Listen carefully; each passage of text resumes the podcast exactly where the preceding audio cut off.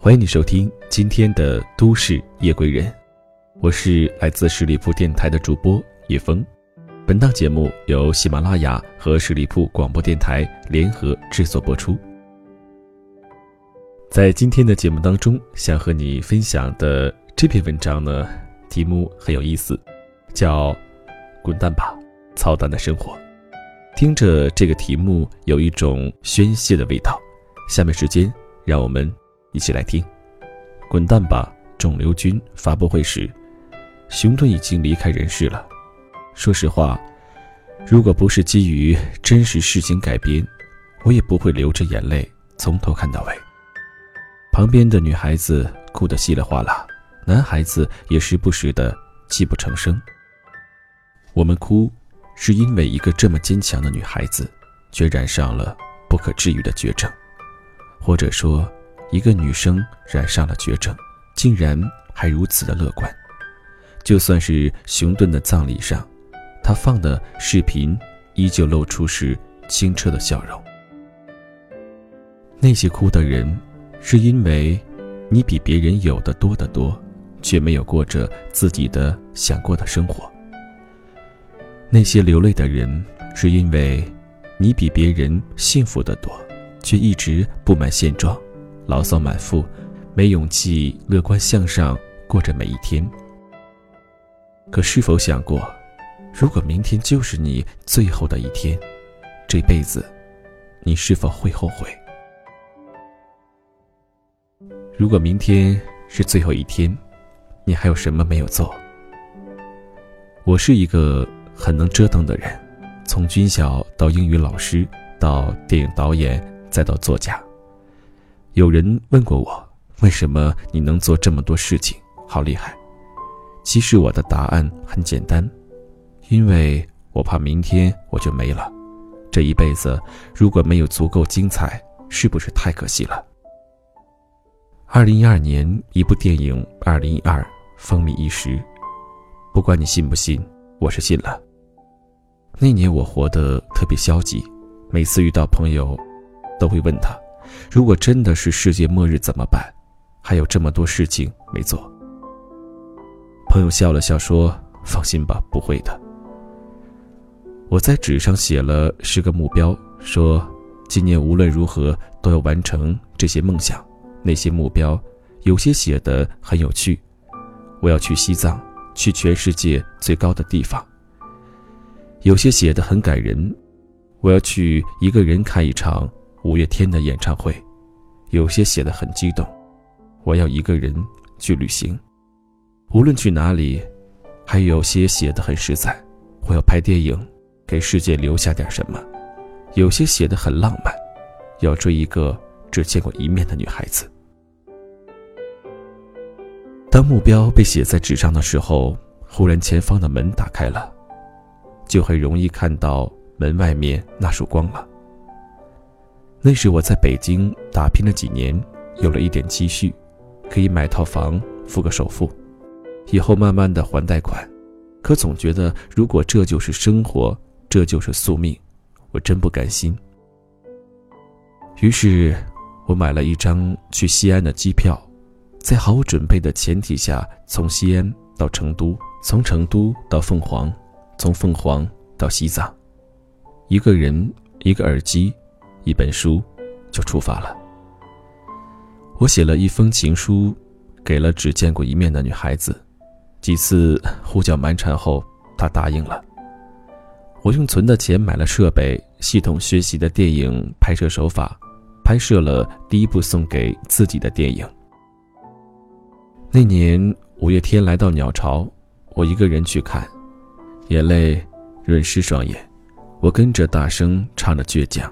哼着咸鱼，周围有人看到我，以为我失恋了，给我递过来一张纸巾，告诉我要坚强。我说谢谢。他不知道的是，那时我给自己许下的十个目标，就在那一刻全部实现了。后来，二零一二年没有来，再后来，我和那个因为见一面的女孩子分手了，但我成长了不少。再再后来，我有了自己的电影工作室，竟然靠拍电影为生。直到今天，我会把一天的时间当两天过，因为我怕时间不够，我怕时光太短，我爱精彩的生命，我爱不一样的青春。朋友问我，如果明天真是世界末日，你还有什么后悔的事情没有做吗？我笑了笑说：“如果明天是世界末日，我会静静闭上眼睛，等着他来就好。”好兄弟弟父亲去世那年，我就在现场。父亲走前很慈祥，临走时最后一句话：“没有照顾好你们母子俩。”弟的父亲是一个领导，应酬多，烟酒俱全。他每天加班到很晚，甚至带着酒气上床。弟的母亲心疼他，却无法控制住发生的一切。偶尔问老公何必要这么累，老公说：“没办法呀，今天大领导来。”弟带着父亲去医院检查的时候，已经是癌症晚期，因为忙，都没有时间去体检。老人家化疗后。头发都掉的差不多，于是他跟弟说，自己想到处转转。弟带着父亲去了他一直想去的西双版纳，到了满洲里国，看了哈尔滨的冰雕。父亲笑得很开心，他说这些地方他早就想去，只是工作太忙。他继续说，如果早就知道自己只有这么几天活头，还不如不去追求那些官职和金钱。那些和生活比起来，什么都不是。他父亲笑着，就像在描述着别人的病情，嘲笑别人的生活一样。弟已经哭成泪人。最后一年，弟请了很长时间的假，陪着父亲去了许多地方。父亲临走前很祥和，慢慢的闭上眼，带上周围人的哭声，去了天国。几个月后，我跟弟一起看了一部作品《飞跃老人院》，讲的是很多老人在老后被子女送到老人院，子女怕他们出事，不让他们到处跑，可他们还有很多想要做的事情，又知道自己没有多少时间了，于是他们想尽一切办法偷偷跑出去郊游、参加节目。子女大发雷霆，说你们。怎么这么让我们担心？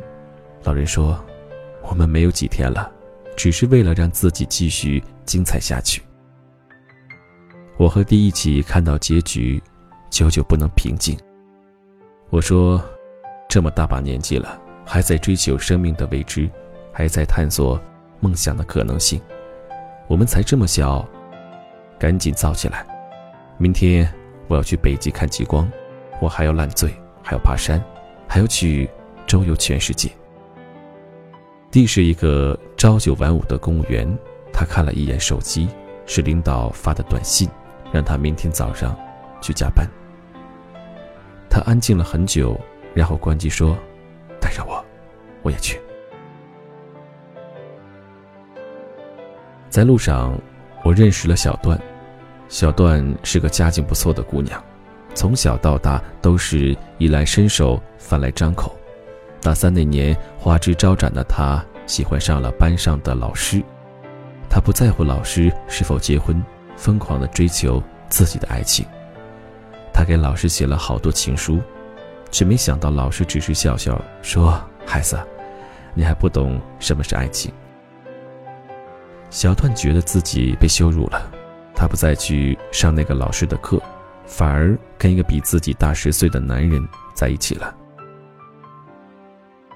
就像很多和大叔恋爱的姑娘一样，无法交流，只剩肉体上的欲望，早就丢掉了灵魂上的平等。大叔甩掉她的时候，她痛苦不堪，忽然间觉得世界坍塌了。小段想过割腕自杀，就在她绝望的时候，闺蜜发现了她逐渐崩溃的精神状态。晚上，和他深聊了很久。朋友问他：“如果明天，就是你在地球上最后一天，你还有什么没做的？”他就像被人打了一拳一样。是啊，这世上除了爱情，还有那么多可以追求的美好，何必要让自己的世界变得那么小？小段一个人背上包，开始在路上释放寻找自己。路上，他遇到了很多朋友，包括我们。他告诉我，他回学校要好好学习，争取考上个好的研究生。火车拐进了山洞，轰隆隆的声音就像人热血般的心跳，就像那些青春里最精彩的故事。如果明天是你的最后一天，问问自己，你还有什么没做，还有什么？没来得及说，还有什么后悔？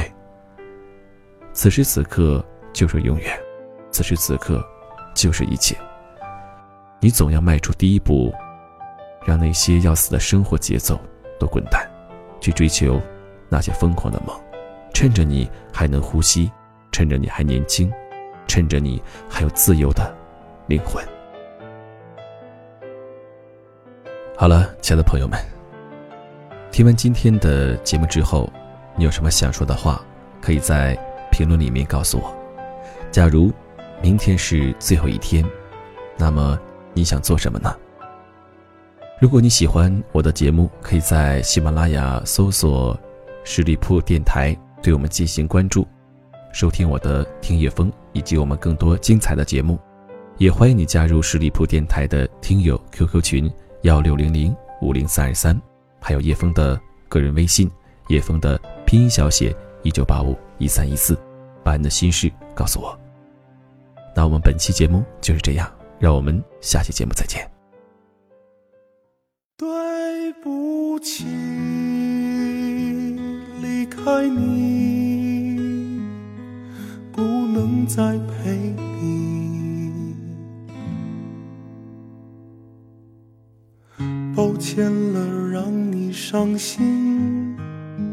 最后一次，答应我别再惦记。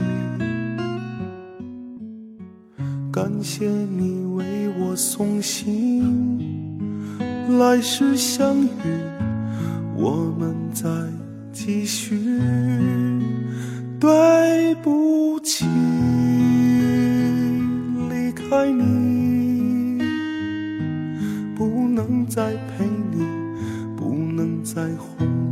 开心。对不起，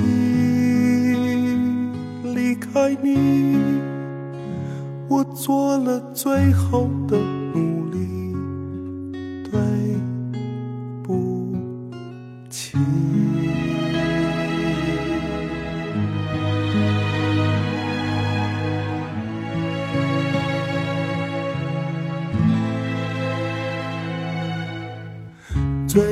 这道路难行，只因留恋有你在的世界。你可要保重自己，我会分离，快些轮回找你。对